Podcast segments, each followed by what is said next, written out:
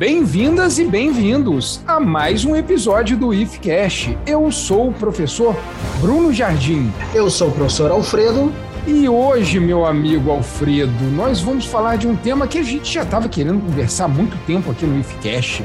Já conversamos sobre a história da astronomia, já conversamos sobre a Lua, sobre as estrelas, sobre os planetas, mas ficou faltando, Alfredo, a gente conversar sobre essa saga da humanidade que é a exploração do espaço. Penso que isso é um desejo do humano já tem há muitos anos. Um dos primeiros filmes, principalmente de ficção científica que a gente tem, é aquele, não sei se você já viu, inclusive tá no streaming da Telecine, que é o Viagem à Lua, do Georges Méliès, um filme francês de 1902 que ele fala sobre essa vontade de explorar o espaço. Tem uma imagem icônica desse filme, que é a Lua com uma bala, tipo de canhão, no olho lá da Lua. Todo mundo já deve ter visto essa imagem. Agora eu vou te contar um detalhe, não sei se você sabe, mas reza a lenda que Georges Méliès queria fazer dinheiro com esse filme nos Estados Unidos. Mas um certo jovem roubou, é isso mesmo, roubou as cópias, ou melhor, fez várias cópias desse filme e distribuiu nos Estados Unidos antes de George Méliès. Esse jovenzinho Peralta, que todos conhecem, se trata de Thomas Edison. Reza a lenda, né? Desde essa época, a gente já tinha coisa para falar desse senhor Thomas Edison. E um dia, é, tem uma pauta boa aqui, hein, Alfredo? Já, eu adoro começar a puxar tema para ser um, um novo episódio, que um dia a gente pode falar dessa guerra das correntes, né? De Edison e Tesla. Hein, Alfredo? Agora você vai ter que falar ao vivo aqui agora. Vai ficar gravado. Rapaz do céu, falar sobre Tesla é sempre um prazer, né? Thomas Edison também foi um, um grande cientista, engenheiro principalmente, né? Inventou diversos aparatos tecnológicos muito importantes para a humanidade como um todo, mas eu, como um físico, né? Eu vou querer puxar a sardinha para o lado de Tesla, mas o convite está tá aceito. Vamos preparar sim, Bruno. É assim que eu gosto. Eu gosto de pegar o Alfredo assim, dentro do episódio, já se comprometendo com outra pauta. Aí não tem onde correr. Mas o Alfredo, gente, o Alfredo não corre de pauta, não, tá? Só deixando claro aqui. Mas voltando, Alfredo, à nossa conversa sobre a exploração espacial, a conquista do espaço pelo ser humano. Pelo que eu sei, não pelo que eu acho, essa corrida espacial ela começou no final da Segunda Guerra Mundial, né, onde que a gente tinha um novo tipo de conflito, né, que era a Guerra Fria, que polarizou o mundo em dois blocos, né, esse bloco capitalista, liderado aí pelos Estados Unidos, e o bloco comunista, que era liderado pela União Soviética. Então, cada um dos lados investia em tecnologia, arma e propaganda para quê? Para mostrar ao mundo a sua superioridade. Essa competição extrapolou um pouquinho os limites da Terra. Começou a conquista espacial cada um querendo tomar o seu quinhão para essa conquista. Então, Bruno, você sabe que a gente trabalha com ciência, né? Eu e você, e a gente está aqui no IFCast batalhando para levar uma divulgação científica séria e de qualidade. Logo, nós não corremos, né, de desses assuntos e dessas pautas. É difícil, mas a gente vai lá, batalha e traz, né? Então, Bruno, eu vou chamar aqui é, três convidados que eu tenho muita, muito carinho, que são três bolsistas do IFE Campus Macaé, que trabalham comigo no projeto Imagens de Pensamentos entre o Céu e a Terra, Astronomia fazendo a divulgação científica, que são integrantes do Clube de Astronomia Crux, também do IFE é, Campus Macaé, e são três astrônomos amadores, né? O Pedro já é um astrônomo amador com uma certa experiência, né? E a Cecília e a Angel iniciando agora os seus estudos de astronomia, né? De modo amador, sendo que é, Bruno, eu gostaria que você só trouxesse à tona a denominação, o que significa, né? Ser amador. Amador é aquele que ama o que faz. Excelente. Então é bom a gente frisar isso, né?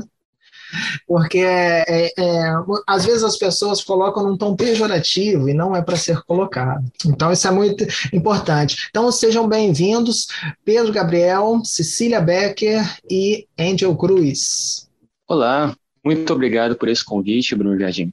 É, eu sou Pedro Gabriel, sou estudante do IF Macaé, do quarto ano do curso técnico em eletromecânica, e membro do Clube de Astronomia Crux e bolsista do projeto Imagens e Pensamentos entre o Céu e a Terra, resumidamente falando. Gostaria de agradecer novamente, Bruno, por esse convite de estar fazendo parte desse seu podcast incrível, excelente trabalho. Muito obrigado por estar aqui. Olá, pessoal, tudo bom? É, meu nome é Cecília Beck, eu sou estudante do IF Campus Macaé, eu sou estudante de eletrônica e faço parte também do projeto Imagens e Pensamentos entre o Céu e a Terra.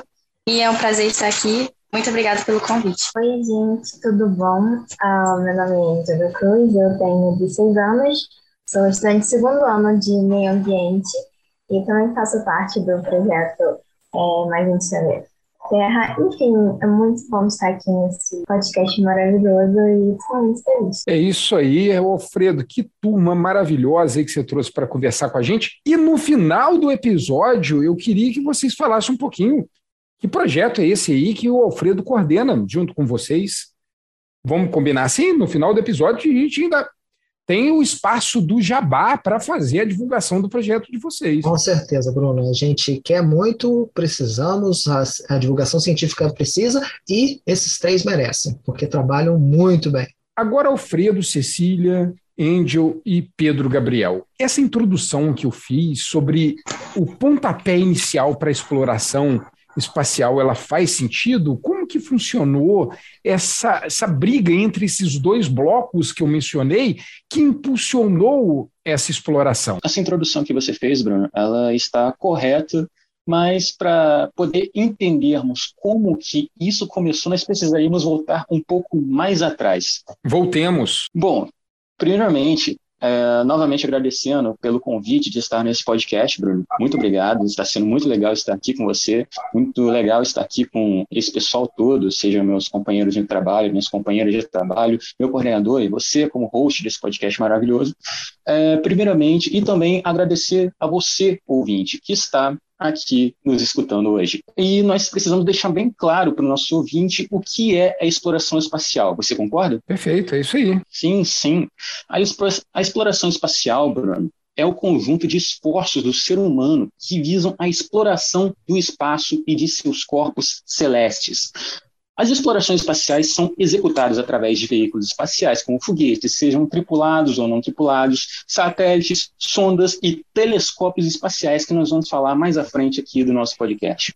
Os corpos celestes, Bruno, e astros sempre foram motivos de grande fascinação na humanidade. E para você ter noção, Bruno, há registros de gregos, mesopotâmicos e astecas descrevendo vários acontecimentos celestes. Por isso que eu digo que nós temos que voltar muito mais atrás. Pois é, verdade, verdade. Interessante. Bom, no ano de 1687, o Sir Isaac Newton publicou a sua obra Princípios Matemáticos da Filosofia Natural, ou princípio, dando início à compreensão da realidade física através de leis físicas e matemáticas. Nela estão descritos praticamente todos os conhecimentos que Newton tinha sobre física, mecânica, astronomia, etc., meu Bruno. Com a publicação desse livro, Bruno, surgiu a remota possibilidade da exploração espacial que antes o ser humano apenas sonhava em fazer um dia. É, foi dele que teve aquele experimento mental de ter um canhão e cada vez o canhão ir mais forte, jogar um projétil cada vez mais longe, cada vez mais longe, até esse projétil entrar em órbita? Bom, talvez o professor Alfredo saiba melhor de quem foi esse experimento mental. Eu, particularmente, não sei dizer muito a respeito. Bruno. Ok, então, esse, esse experimento, Bruno, e, falar para os nossos ouvintes, é, foi basicamente o seguinte: o, o, o, Newton ele pensou assim: o que aconteceria se eu colocasse um canhão em cima de uma montanha, né, e desse um tiro com esse canhão? Ah, esse, essa bala de canhão iria, né, percorrer uma certa distância, ela iria cair lá na frente. E aí, se eu botasse mais pólvora dentro do canhão e atirasse de novo, é, ela ia essa bala de canhão ela iria percorrer uma distância maior, iria cair lá na frente. Mas e se eu botasse, fosse colocando mais e mais pólvora, onde eu desse mais e mais potência ao, ao meu canhão? Uh, a, a bala de canhão ela ia ser jogada cada vez mais para frente. Só que chegaria um determinado momento que ela seria impulsionada tão para frente que ela iria cair lá no horizonte, aonde os barquinhos somem no mar, né? Então ela iria cair lá na frente no horizonte. Só que se eu desse muita e muita, uh, se eu colocasse bastante é, pólvora ali, o que que ia acontecer? Ela ia cair no horizonte e se não tivesse ar, né, para freá-la, a resistência do ar em si, ela ia continuar sempre tentando cair no horizonte. E aí, que, o que é isso? Ela entraria em órbita. Então, a órbita nada mais é do que um objeto com uma velocidade é, é, tangente, que a gente chama, de modo que ele está tentando cair lá no horizonte. Como ele tem uma velocidade, ele anda um pouquinho, desce um pouquinho. Só que o tanto que ele desceu foi compensado pelo tanto que ele andou. Né? E aí ele vai tentando sempre cair no horizonte, cair no horizonte, então ele fica em órbita. Então a gente pode falar, eu sempre brinco com os meus alunos, que a Lua está caindo em direção à Terra, só que importante, sempre lá no horizonte, por isso que ela nunca toca. Perfeito, muito bom. Eu sabia que tinha dedo de Newton nessa história aí mesmo. E para você ter uma noção, foi essa obra de Newton que tornou possível quase uma boa parte da, do início da exploração espacial, criação de foguetes e etc. Mas eu vejo que você está bastante ansioso para poder ouvir falar sobre a questão da Guerra Fria, mas nós já vamos chegar lá, Bruno. Ou mesmo. É, primeiramente, nós precisamos passar por três caras muito importantes que criaram o foguete moderno, que é Konstantin Tsiolkovsky, o russo, Robert Goddard, o americano, e Riemann Ober, o alemão. Esses três caras juntos criaram leis, livros e projetos que tornaram possível a criação do foguete moderno. Inclusive, foi um trabalho desses caras que fez com que fosse possível também criar mísseis, que foram utilizados em guerras e tudo mais, inclusive, inclusive o foguete V2, que é um foguete muito importante aqui na nossa história. E mesmo assim, esses caras não criaram o foguete 100%, por assim dizer. Esses caras, eles já tinham ideia de, por exemplo, um foguete que já existia.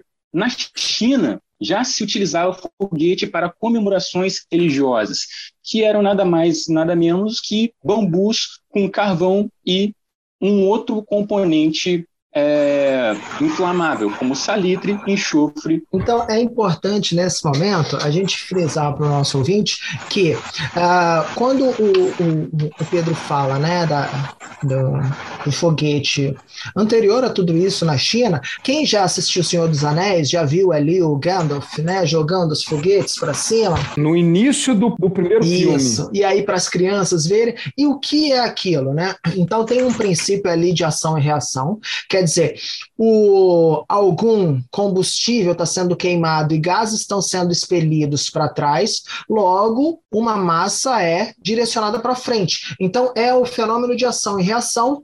Por isso que foi tão importante as leis de Newton, sendo que ação e reação é a terceira lei de Newton. E aí, o que, que a gente tem?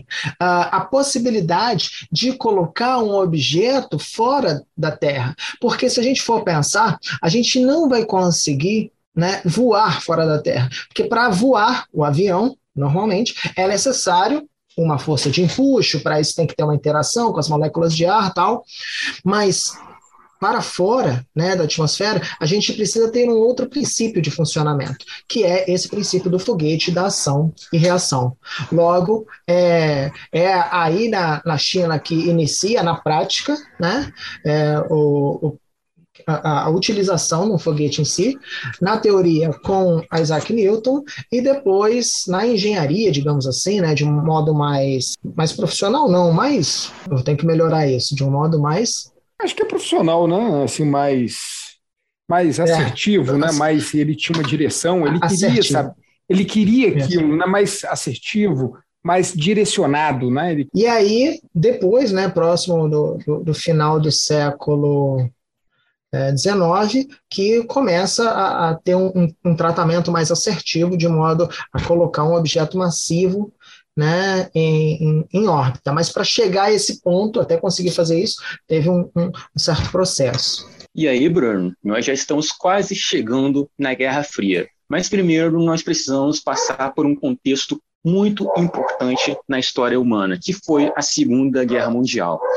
O trabalho de Iman Ober, por exemplo, que ele foi responsável por criar e desenvolver o protótipo de foguete de mais de um estágio, foguete de dois estágios, etc., rendeu o desenvolvimento do foguete V2. Eu não disse que esse foguete voltaria, e ele vai voltar lá na frente. E foi criado pelo engenheiro mecânico alemão Wernher von Braun, em 1944 e que foi utilizado em ataques da Alemanha durante a Segunda Guerra Mundial, sendo também o primeiro a alcançar a linha de Kármán. O que é a linha de Kármán? É a linha no é a linha que divide a atmosfera e o espaço. É o limite definido de aproximadamente 80 quilômetros de altitude. Isso aí durante a Segunda Guerra Mundial. Já tinha foguete que já durante... passava essa linha, então? que eram esses mísseis transcontinentais, é isso? Intercontinentais. Intercontinentais, não era? Isso mesmo. No final da Segunda Guerra Mundial, nós tivemos a dissolução de diversos impérios, a divisão de diversos países, a união de países que antigamente eram divididos e formação de novos países em geral, e também a ascensão de dois blocos gigantescos, que você já falou no início, que foi a ascensão do bloco capitalista e do bloco socialista, que queriam disputar poder e influência sobre esses novos países, seja politicamente, seja militarmente e também no meio aeroespacial em geral. E aqui nós temos o início da nossa corrida espacial, Bruno. Pelo que eu me lembro, a intenção da corrida espacial nada mais era do que um bloco demonstrar para o outro que ele conseguiria enviar um projétil, que seria talvez uma nave espacial, né, assim, mas só de fachada, cada vez mais longe, né? Então, se aquele bloco pensar assim, olha, eu consigo colocar uma espaçonave em órbita, então, se ele já consegue fazer isso, que dirá então, ao invés de botar uma cápsula na frente, não é, da, daquela nave, colocasse uma ogiva? Poderia ser a ideia ser essa, não era? Você está certíssimo, Bruno. Você está certíssimo. Uh, essa corrida espacial, a Guerra Fria em geral, não foi nada mais nada menos que uma competição política e principalmente militar. Um foguete pode ser convertido facilmente em uma arma. Isso que você falou, Bruno, tem um, um, um capítulo importante que realmente dá o start ali para a corrida espacial, que até então estava todo mundo achando, né? Ah, o outro não vai conseguir, ou o outro não vai conseguir. Mas tem um, um, fenômeno que acontece, né? Uma ocorrência aonde os Estados Unidos ficaram extremamente preocupados, porque eles viram assim, nossa, se esses caras conseguiram fazer isso, né, conseguiram colocar esse negócio em cima, é, eles podem colocar talvez uma câmera nesse negócio e filmar todas as nossas reservas ah, de petróleo, de minério, todas as nossas bases militar e tal. E aí é que começa a corrida espacial mesmo, né? Mas eu vou pedir para o meu amigo Pedro dar um start nessa nesses eventos? Bom, para começar, nós precisamos ter em mente que aqui o aquecimento da Guerra Fria ambos os países estavam desenvolvendo os seus programas espaciais. Os Estados Unidos estavam um pouco atrás e a União Soviética estava um pouco mais à frente nesse quesito espacial.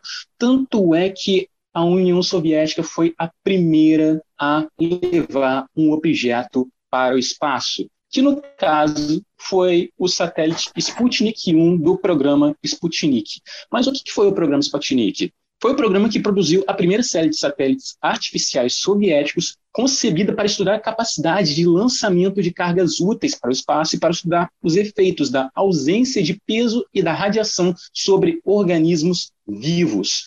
E em 4 de outubro de 1957, nós tivemos o lançamento da pequena Sputnik 1. Era de fato pequena e bem leve. Era uma esfera de metal com quatro antenas no fundo e que fazia um bip no espaço. Eu acho que você já ouviu falar nesse bip. E vai ser esse bip que vocês vão escutar aqui agora, ó, olha. É esse barulho aí.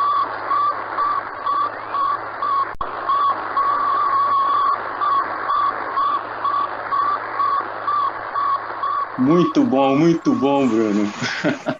Não podia faltar esse efeito do bip. Não poderia faltar. Exatamente. Porém, em praticamente um menos de um mês depois, faltando apenas um dia para completar um mês, em 3 de novembro do mesmo ano, de 1957, nós tivemos o que, Bruno? O lançamento do Sputnik 2, com um dos primeiros seres vivos sendo lançados ao espaço, foi, no caso, a cadela Laika, que você já deve ter escutado falar, Bruno. Laika, sim. Inclusive, eu já escutei até nome de carro isso aí, né? Vocês não lembram, pessoal mais novo, o Alfredo vai lembrar que com a dissolução da União Soviética, o Brasil se encheu de carros da União Soviética e tinha um carro que chamava Laika, não é? O lançamento da cadela Laika foi um teste para poder testar os efeitos da ausência de peso no espaço e da radiação sobre os organismos vivos. A Sputnik teve aproximadamente quatro lançamentos de satélites, porém Sputnik 1 e Sputnik 2 são os eventos mais importantes do programa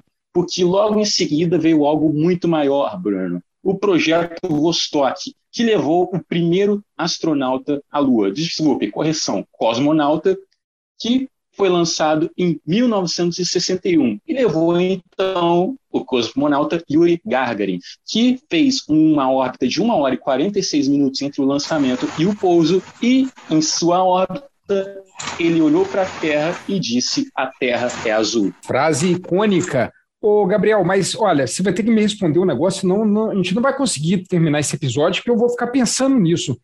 A Laika voltou viva? Bruno, Bruno, essa corrida espacial foi um momento de muitos, muitas altas, porém também foi um momento de diversas baixas. A cadela Laika, infelizmente, não retornou com vida para a Terra. Tadinho. Alguns jornais da época diziam que Laika ela morreu ainda em órbita, porém, um, algumas informações mais recentes dizem que ela morreu ainda no lançamento devido à alta temperatura que o foguete sofre na subida. Caramba. Isso aí, coisa que a gente nunca vai saber, pode falar a verdade. Tem muita coisa aí que a gente nunca vai saber de fato. Eu gostaria de frisar uma coisa que fica difícil para a gente saber, até porque nem a própria testemunha, se ela tivesse viva, ela poderia falar, né?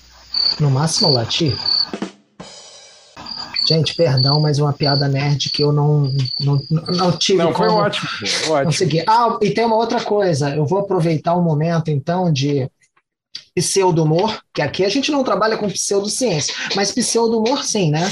Até porque de humorismo aqui a gente é, é muito escasso. Ah, é nesse momento, Bruno, que quando nós estamos falando nesse assunto no YouTube, né, que a gente faz live também, é onde eu peço like, né, para as pessoas. Já que estamos falando da like, né, vamos likear aí o vídeo, Nossa vamos dar um senhora. like, ok?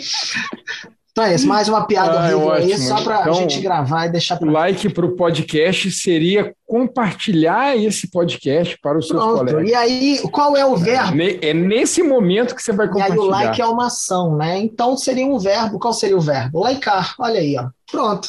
Neologismo. Ao infinito e além! Pessoal, nós falamos aqui, Pedro, Fredo, falaram muito aí sobre a exploração espacial originada ou iniciada pela então União Soviética. Mas então, como que a gente pode ver agora a questão do bloco capitalista, dos Estados Unidos entrando nessa grande jogada que era essa corrida espacial? Então, pessoal, o, o- o início de tudo mesmo, o start foi na Sputnik 1, até porque os Estados Unidos, né, que na divisão lá da, do final da Segunda Guerra, como o Pedro bem disse, teve os seus espólios de guerra, onde mentes né, da ciência foram divididas, né, mão de obra mesmo, Ah, de modo que um cientista alemão muito competente, que trabalhava com eh, desenvolvendo o, o, o míssil né, é V2, é chamado, esse cientista é o Werner von Braun, digamos assim, confiscado, né? Na verdade, ele foi convidado a trabalhar mas aquele convidado, se você não vier, é, convidado você tá preso, entre aspas, né? Tipo assim, você pode ser julgado como por crimes de guerra, por crimes de guerra, né? Por ter auxiliado o nazismo, ou então a gente pode fazer vista grossa e você trabalhar para é, com desenvolvimento de armamentos para os Estados Unidos, né? Obviamente, não pensou duas vezes, né? Lógico que depois perguntavam sobre isso para ele, né? Ele falava como todo mundo respondia, né? Todo mundo que trabalhou para o nazismo, ah, eu só estava cumprindo ordens, não era o que eu queria fazer e tal, aquela coisa toda. Ok? Esse é o, é o grande problema, né? Tem um caso também que é do Arnim Zola. Vamos ver se vocês vão lembrar quem é. Um, era um cientista que trabalhou também para o regime nazista, mais precisamente para a Hidra. E o grande chefe dele era o Caveira Vermelha. Vocês já devem ter lembrado dele, né? Que Vingadores, apare... né? Isso aí, Pedro, isso aí, apareceu nos Vingadores, no Capitão América, né? O primeiro Vingador, e depois também aqui, ele apareceu o Capitão também. América aqui, ó. É, é, e tá mostrando até o livro, né? Uma revista aí dos Vingadores. Vocês não vão ver, ouvintes, mas a gente é. tá vendo. É, verdade, verdade. Mas desculpa eu te interromper aí. Fala, não, Pedro. então, e aí o que acontece? Depois da Sputnik 1, foi aquele estardalhaço nos Estados Unidos, né? Opa, meu Deus do céu, eles conseguiram botar um objeto no espaço. Ninguém tinha feito isso até o momento.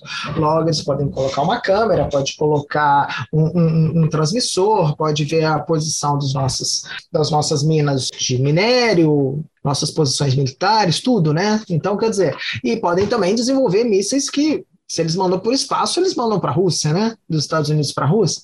E aí, o que acontece? O Werner von Braun, que já vinha falando, isso em 1957, gente. O Werner von Braun, que vinha falando sobre a necessidade de se criar uma agência nacional aeroespacial, porque a única que existia antes era a ANAC, que era uma agência espacial é, ligada à aeronáutica, e com esse nome não ia para muito lugar também, não. NACA, uma agência espacial chamada NACA. falo que o nome desse não, não, tem como o negócio para frente, né? Não ia funcionar. Aí ia funcionar. o que acontece rapidamente, o dinheiro surge, né? É, eles é, chamam Von Braun e falam: não, vamos criar aquela agência nacional civil que você tanto falava. Como você mesmo disse, os Estados Unidos ficaram meio paranoicos com que a União Soviética poderia fazer colocando uma câmera, usando aqueles foguetes, aqueles satélites que lançavam o espaço até com armas, não apenas isso que feriu o orgulho dos Estados Unidos. Eles estavam feridos orgulhosamente, vou deixar isso bem claro, feridos orgulhosamente, porque consideravam a União Soviética e a Rússia, todos os países que compõem o que compunham, corrigindo, o bloco soviético naquela época, consideravam países agrícolas e países que estavam destruídos pela guerra. Ou seja, nós temos aqui o poder e estamos ficando para trás, ah, atrás de camponeses, por exemplo, que estão nos dando uma costa, por assim dizer.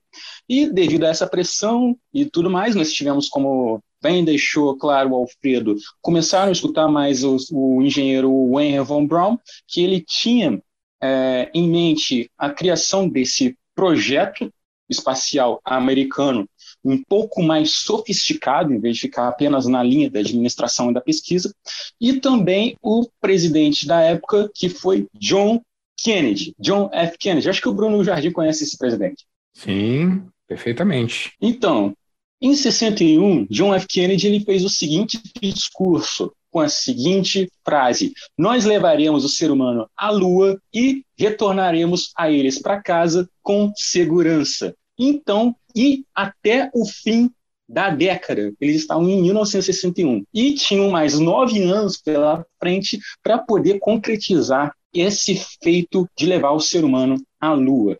Então eles começaram a correr, começaram a correr.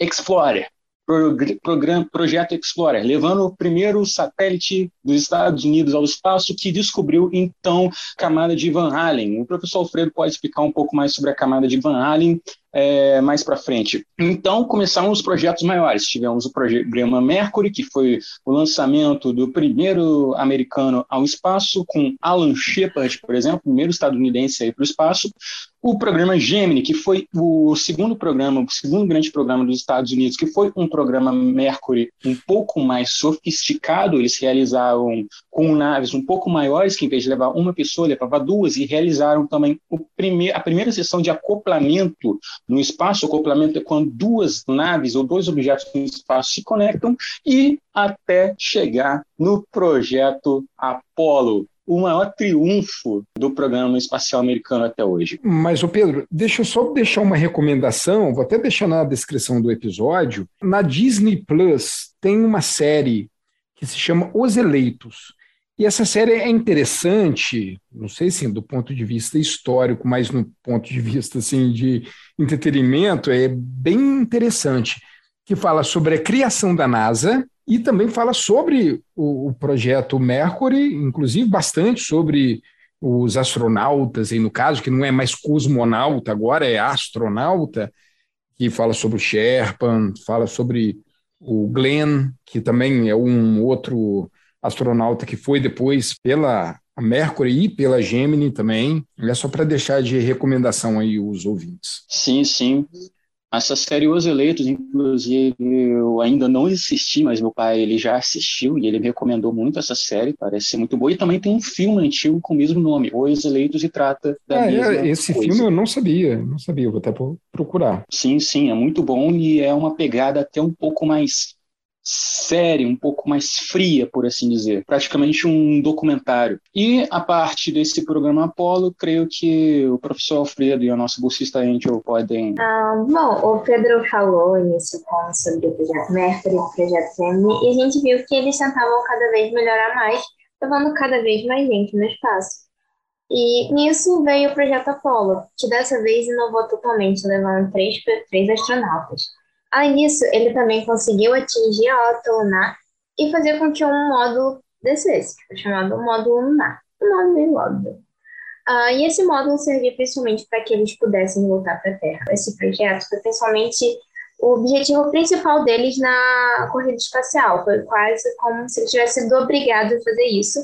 Eles queriam muito que desse para se estabelecer uma tecnologia para que os objetivos dos Estados Unidos pudessem acontecer que eram, por exemplo, ter um programa de exploração científica no espaço, é, entender qual era a capacidade humana, a capacidade das máquinas dentro da Lua, para que no futuro eles pudessem trabalhar lá, um, e muitos outros. E nisso, para ir lá, um, geralmente quando a gente fala de exploração espacial, a gente pensa em fulano entrando dentro de um foguete enorme, chegando na Lua, pousando o foguete lá entrando de volta e saindo. E foi o que eles queriam fazer. Só que eles mudaram um pouco e fizeram também com a questão do módulo lunar que eu falei.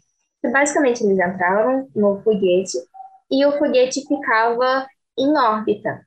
E com o módulo eles iam até a superfície lunar, faziam exploração lá e voltavam. E nesse projeto tiveram vários tipos de foguete, como por exemplo o Little Joe Second, que eram para voos suborbitais e não tripulados, que eram ah, basicamente testes de aborto, o Saturno 1, Saturno IB e também o Saturno 5, que ficou conhecido como o maior foguete que já foi feito. Esse aí que é o mais bacana, né? Esse Saturno 5, né? A Lego vende dele para montar. Eu sou doido para comprar, só que uns dois mil reais para comprar. Certeza, mas é lindo. É um marco muito grande para a ciência. Uh, e eles também conseguiram levar um, um veículo para que os astronautas pudessem navegar, é, navegar não, né? Uh, andar pela, pela Lua, que foi chamado de rover lunar. Que, nossa, deve ser muito incrível você poder andar de carro na Lua, basicamente. Isso foi muito importante para que eles conseguissem explorar uma área bem maior e conseguir pegar muito mais, enfim, artefatos lunares, essas coisas, e isso é, foi muito importante para a ciência. No total, esse projeto teve mais ou menos 24 missões não tripuladas, sendo, assim, missões de teste de aborto é, foram 11 missões tripuladas, sendo a Apollo 7 a primeira que realmente chegou na Lua. E também teve a Apollo 8, que foi a missão que conseguiu dar a volta na Lua.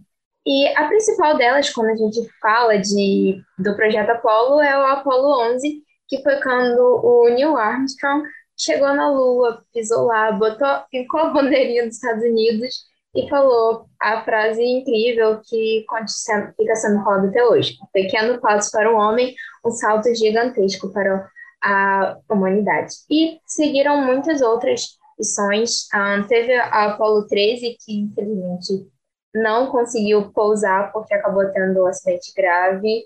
E... Agora, o interessante dessas missões Apollo, principalmente depois da Apollo 11, que foi a primeira, onde que Armstrong, Buzz Aldrin e o outro que eu não lembro o nome dele. Michael Collins. Michael Collins, isso aí. Interessante porque, na ideia comum, as pessoas acham que foi a última missão tripulada para a Lua. Né? Eu acho que essa missão ficou mais icônica porque foi a primeira que chegou à Lua, mas teve outras depois. Outros astronautas pisaram na Lua também. Isso. Aí, Bruno, então, assim, é, é, é normal a gente se confundir por quê? Cada projeto tem inúmeras missões, né? Então, o projeto é subdividido em diversas missões, onde cada missão tem um objetivo, né?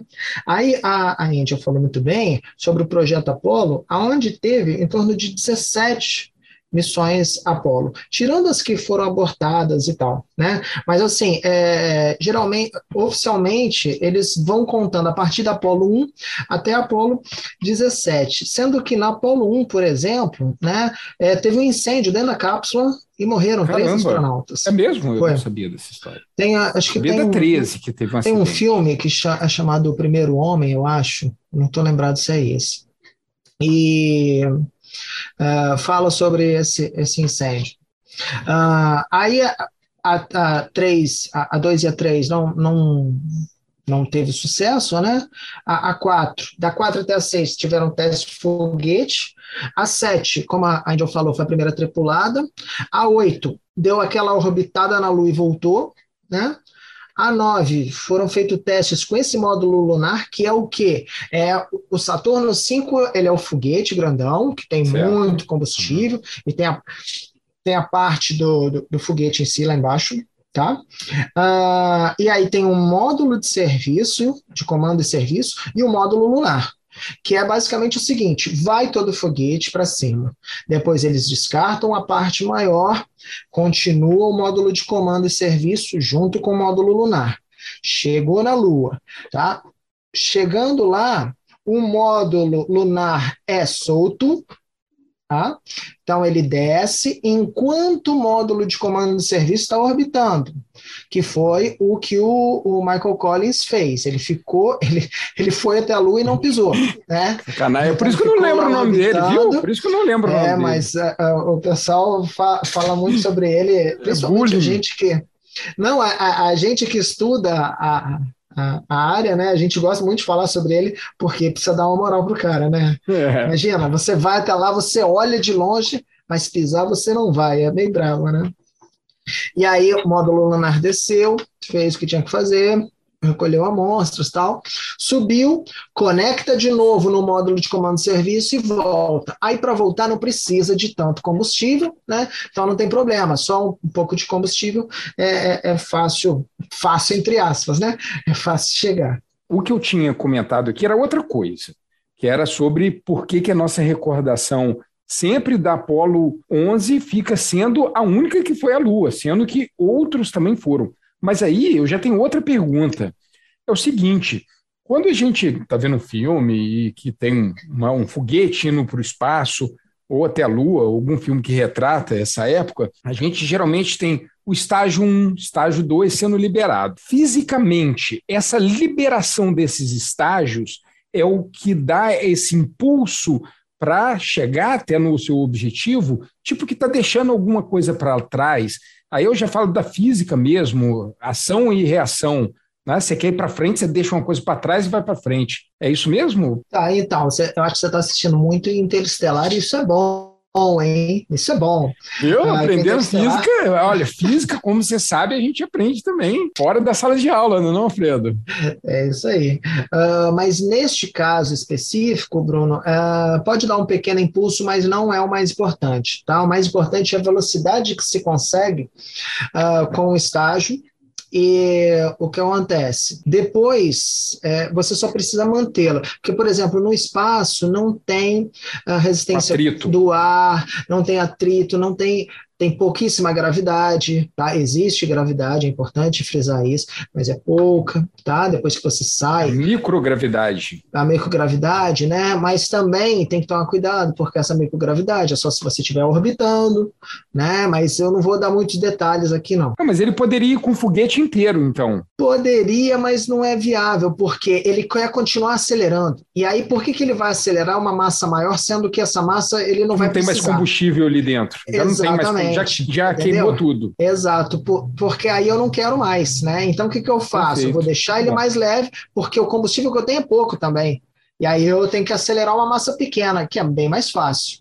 Né? Ótimo, ótimo, muito bom. E aí, só para fechar a ideia, depois né, da 11, que a Cecília frisou, ah, perdão, a Índia frisou bem, teve a 12, recolheu algumas partes de uma sonda, né, trabalhou numa sonda, a 13, que deu aquele problema no tanque de oxigênio, no módulo de serviço, o tanque de oxigênio explodiu, aí teve que retornar, ainda bem que eles conseguiram retornar sãos e salvos, Aí a 14, experimentos científicos, eles foram fazer. Na 15 teve o rover lunar, que a, a Angel falou muito bem, né? Como seria bom ter um passeio de carro na, na Lua. E aí a 16 e a 17, as duas últimas, e aí o projeto finalizou em 1972. Ele iniciou, a Apollo 1 foi em 67 e a última, Apollo 17, foi em 1972. Perfeito, muito bom. Ao infinito e além! Eu tenho um questionamento, pessoal, é o seguinte: quando a gente fala de exploração espacial, a gente sempre pensa em foguete sendo enviado. Agora, quando a gente fala em estação espacial, essa que nós, por exemplo, a gente pode observar da Terra, a estação espacial internacional. É considerado também um tipo de. A gente pode considerar como uma exploração espacial, a gente tem uma estação espacial? Posso dizer que é uma das etapas da exploração espacial, que são as etapas de testes, por exemplo. Inclusive, a estação espacial ela envolve muitos testes. Uh, mas nós precisamos deixar claro aqui para os nossos ouvintes o que é uma estação espacial, para eles ficarem mais por dentro do que é, e não imaginar que é um um objeto no espaço e não sabia muito o que se sabe, o que se faz lá. Você saberia me dizer o que é uma estação espacial, Bruno? É alguma casa que as pessoas têm que está orbitando a Terra. É o que deu para agora, é o que deu para agora, tá, Pedro? muito bom, Bruno. Não, não, tudo bem, foi muito bem, foi muito bem. Mas você, ouvinte, que está nos escutando aqui, as estações espaciais é, são laboratórios no espaço projetados para fornecer suporte à vida no espaço por um período maior que naves comuns, como cápsulas, por exemplo, permitindo que os astronautas, cosmonautas, taikonautas estudem os efeitos no corpo humano ao ficar longos períodos no espaço. E elas também, Bruno, realizam experimentos de ciências biológicas, física, astronomia, astrofísica, medicina, até biologia aí, a sua área. É, ué, inclusive tem um filme que se chama Vida, não sei se vocês já viram, mas é a moda doideira que acontece numa estação espacial que eles acham aí um microorganismo espacial que vira um monstro no final. Vou, de, vou indicar aqui também. Vida acontece numa estação espacial. Não conheço, não, mas eu já devo ter passado por esse filme em algum momento. Não é estranho, mas eu não conheço. Mas por que fazer experimentos no espaço, Bruno? Porque existem experimentos que eles não são feitos com tanta efetividade aqui em Terra por conta da gravidade e do calor e tudo mais. E existem experimentos que nem são possíveis também serem feitos em ambientes com gravidade, apenas em ambientes com microgravidade. Por isso que essas estações são importantes para a área das ciências em geral. E sim, elas podem ser consideradas uma parte da exploração espacial, porque você já não está apenas indo até um astro, por exemplo, mas sim testando suportes de vida de um astronauta que vai um dia até Perfeito, outros locais. Definição ótima. E dando prosseguimento a essa parte das estações espaciais, nós tivemos diversas estações espaciais uh, na nossa história. Nós costumamos lembrar apenas da ISS, Estação Espacial Internacional, e no máximo da Mir, para quem já viveu uh, até o, o, final do século XX, os anos 90, o Alfredo etc. Lembra. Quem já é nascido nos anos 2000. quem já é nascido nos anos 2000 já tem um pouco mais de dificuldade de ouvir este nome.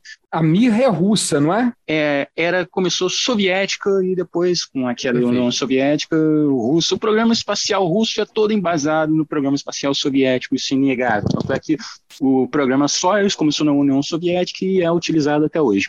É, mas antes da Mir, nós tivemos várias outras estações espaciais e a União Soviética, olha só, Bruno, novamente a União Soviética foi a primeira potência a levar uma estação espacial para o espaço, Bruno. A União Soviética saindo na frente desde sempre aí, e ela começou com os programas Salyut. Salyut 1 foram a, todos sete programas Salyut. Depois nós tivemos o projeto All Mais, e aí finalmente os Estados Unidos lançou sua primeira estação espacial, que foi o Skylab. E depois tivemos a Mir e outras estações espaciais no meio disso, que não me vem à cabeça ao momento. E após, quando a Mir estava se aposentando, os países entraram em um consenso que era necessário criar um esforço em conjunto para poder criar uma estação no espaço, esforço conjunto, já que o espaço é um ambiente neutro. E por que não fazer essa parceria no espaço? Então, vários países se uniram para poder desenvolver, então, a Estação Espacial Internacional. Mas como é montada uma estação no, espaço, Bruno? Ela é lançada em vários módulos pequenos que vão se acoplando no espaço, vão se juntando até se formar uma estrutura grande. Dois países, na verdade, três países têm grande é, participação na ISS, que foram os Estados Unidos, a, a Rússia, é, o Canadá também, e o Japão, que também teve várias é, contribuições importantes, e a, Europa em geral na no desenvolvimento da ISS. É engraçado, né, quando a gente fala em estação espacial, você falou aí da Mir, para você ver, eu já falando em cinema de novo aqui, né? Como que o cinema retrata a estação espacial soviética, então Rússia, depois Rússia, e a Estação Espacial Internacional, ou Skylab, que assim, quando vai falar do cosmonauta, aparece sempre um, uma pessoa por barba por fazer, geralmente tomando vodka no espaço, todo desleixado, né? E já quem está na estação espacial americano é aquele engomadinho bonitinho, né? Você vê como que tem esse ressentimento até hoje dos Estados Unidos frente à União Soviética e, e, o seu e o desbravamento do espaço pelo o audiovisual tem um poder extraordinário, Bruno, principalmente para propaganda. E a maioria dos filmes que nós assistimos acaba sendo dos Estados Unidos, inegavelmente. Pedro, bacana pra caramba essa sua fala sobre as estações espaciais, assim, a importância que ela tem né, para o desenvolvimento da ciência. Tem uma dúvida que você falou sobre taikonautas. O que é um taikonauta? Cosmonauta eu entendi, astronauta também. Mas e taikonauta? Você está vendo que existem nomes diferentes para praticamente a mesma função, a mesma profissão, por assim dizer. Nos Estados Unidos, o cara que vai para o espaço é o astronauta. Na União Soviética e até hoje na Rússia, e também ali nos países em torno, esse cara que vai para o espaço ele é chamado de cosmonauta. Porém, esses dois países não são os únicos que levam pessoas ao espaço, cientistas, engenheiros, pilotos ao espaço.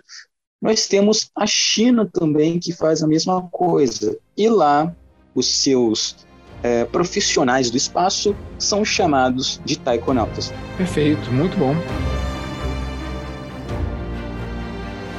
Bem, pessoal, estamos chegando ao final de mais um episódio do If Cash sobre essas aventuras do humano no espaço. Fiquem ligados no próximo episódio. Olha, nós ficamos tão empolgados com, com o assunto que nós dividimos em dois episódios. Então não percam na próxima semana a continuação desse papo muito bacana. Vamos falar sobre turismo espacial, sobre telescópios, sobre muitas outras coisas. Não percam. Um grande abraço, pessoal, e fui!